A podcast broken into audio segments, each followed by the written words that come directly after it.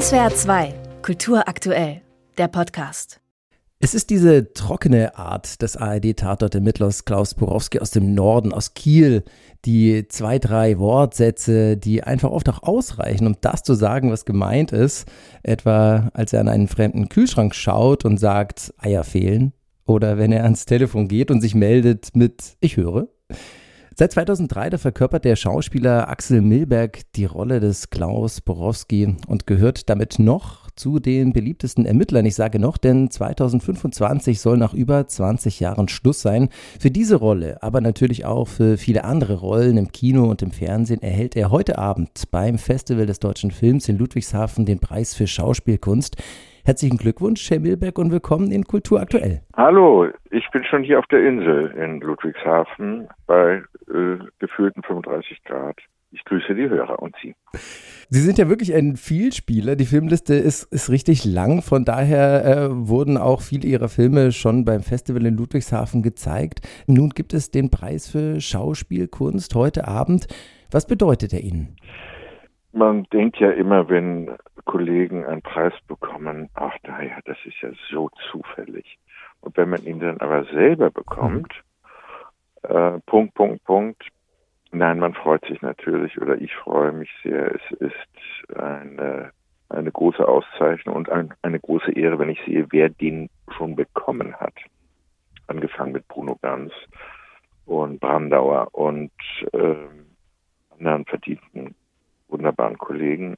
Glück und Freude und auch Verpflichtung ist gut zu machen. Da reihen Sie sich also ein in die Liste in Ludwigshafen auf der Parkinsel. Sie haben gerade gesagt, Sie sind schon vor Ort, Sie schwitzen. Gibt es irgendwas Besonderes an dieser Atmosphäre, was Sie schätzen bei diesem Festival? Ja, es ist eben ein Festival für die Zuschauer, ohne die das Schauspiel nicht funktioniert.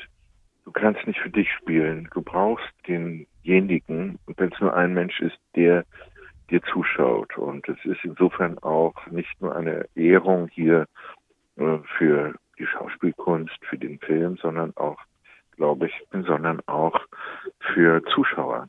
Und hier ist eben die Möglichkeit gegeben, ihnen zu begegnen, dass wir uns treffen, miteinander reden und keine große Welle machen und eine rote Korde uns trennt. Ähm, ich habe ich in Erinnerung, weil ich ja einmal schon hier war mit äh, Dani Levis Film Liebling des Himmels. Und so wird es auch heute Abend wieder sein. Bekommt denn der Preis einen besonderen Platz im Regal oder wo stellen Sie die Preise hin? Es ist ja nicht der erste, den Sie gewonnen haben. Ich stelle ihn irgendwie mitten ins Wohnzimmer und äh, schaue ihn mir an. Genau. Und dann mal gucken. Aber ich kokettiere nicht damit, dass ich ihn irgendwie als Türstopper benutze oder sowas. Nein, das ist schon eine tolle Sache und ich freue mich wahnsinnig. Muss ich wirklich sagen. Und er kommt auch zur richtigen Zeit, weil der Tatort geht zur Neige. Ich drehe ja noch zwei. Gesendet werden sie tatsächlich bis 25, aber den letzten Tatort drehe ich im Januar, Februar nächsten Jahres.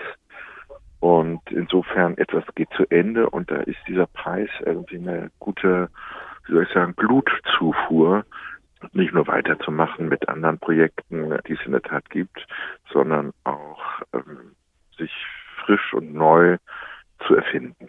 Lassen Sie uns einmal einen Einblick gewähren, warum Sie nach so einer langen Zeit die Tätigkeit als Kommissar Klaus Borowski aufhören. Sie haben es ja im Frühjahr erklärt, damit aufhören zu wollen. Warum? Ja, die Frage ist ja eher, warum so lange? Weil 21 Jahre ist ja ein halbes Schauspielerleben.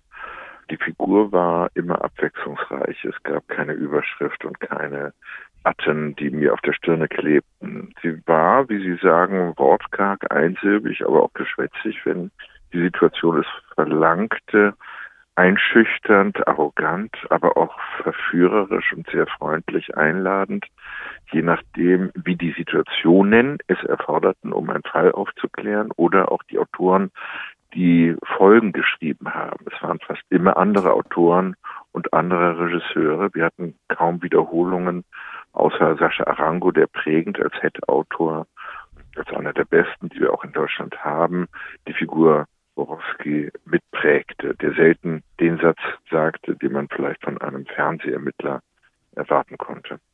Es sind jetzt über 20 Jahre, das ist ja wirklich eine sehr lange Zeit, ähm, die die Figur Sie nun begleitet. Was würden Sie sagen, wie nah ist Ihnen diese Figur gegangen als Kieler Kommissar, Ihnen als gebürtiger Kieler?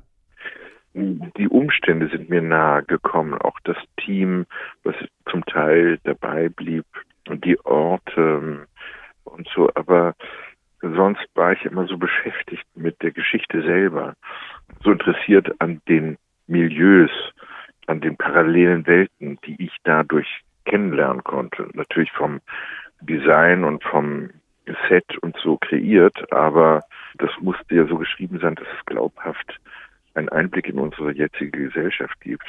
Und habe gar nicht so sehr über die Figur selber nachgedacht. Mir waren auch immer die Gegenspieler wichtig und die Welten, in die Borowski durch den Fall hineingezogen wird. Und äh, deswegen ist es zum Beispiel so, dass heute erst in Minute 18 der Kommissar Borowski auftritt in dem Tatort, den wir heute Abend sehen. Das ähm, ist also nicht mein Ding, dass ich sage, ich muss in jeder Szene sein. Wenn die Geschichte das so macht und erstmal bei den anderen ist, in Anführungsstrichen, ist es toll. Lassen Sie uns noch ein bisschen in die Zukunft blicken. Sie haben es gerade gesagt, zwei Folgen ermitteln Sie noch. In zwei Jahren soll dann Schluss sein. Sie werden wahrscheinlich nicht auf dem Sofa sitzen und nur auf Ihre Preise schauen. Gibt es schon Pläne, was Sie stattdessen dann vorhaben? Es gibt Pläne und ähm, ich bin immer sehr abergläubisch und sage nichts, was ich nicht dann schon gemacht habe. Aber die sind sehr konkret und füllen eigentlich das nächste Jahr mit ganz neuen Arbeiten aus, auch was Historisches und äh, eine, eine längere Geschichte. Man wird davon erfahren, wenn es soweit ist. Aber wenn ich es jetzt sage und mir fällt in einer Stunde ein Ziegelstein auf den Kopf oder ein Ast von der Platane über mir, dann findet das alles nicht statt. Also ich darf das noch für mich behalten. Ich hätte noch eine Idee, zum Beispiel nochmal einen Roman schreiben. Sie haben ja 2019 auch den Roman Düsternbrook, ich hoffe, ich spreche es richtig aus, ja. ähm, geschrieben. Der beschreibt Ihre äh, Jugend im Kieler Nobelviertel mit exzellenten Instituten und großen Villen. Warum war Ihnen wichtig, darüber, über diese privilegierte Geschichte zu schreiben? Ja, es war eben genau das, das Thema, ja, eine privilegierte äh, Situation, die sonst im Buch oder in Geschichten kaum auftaucht und dass es das eben auch gibt in unserer Gesellschaft. Und ich habe mir aber verkniffen, eine Leseanleitung zu geben für den Leser, sondern das muss jeder selber drauf kommen, warum diese Geschichte so noch nicht erzählt ist.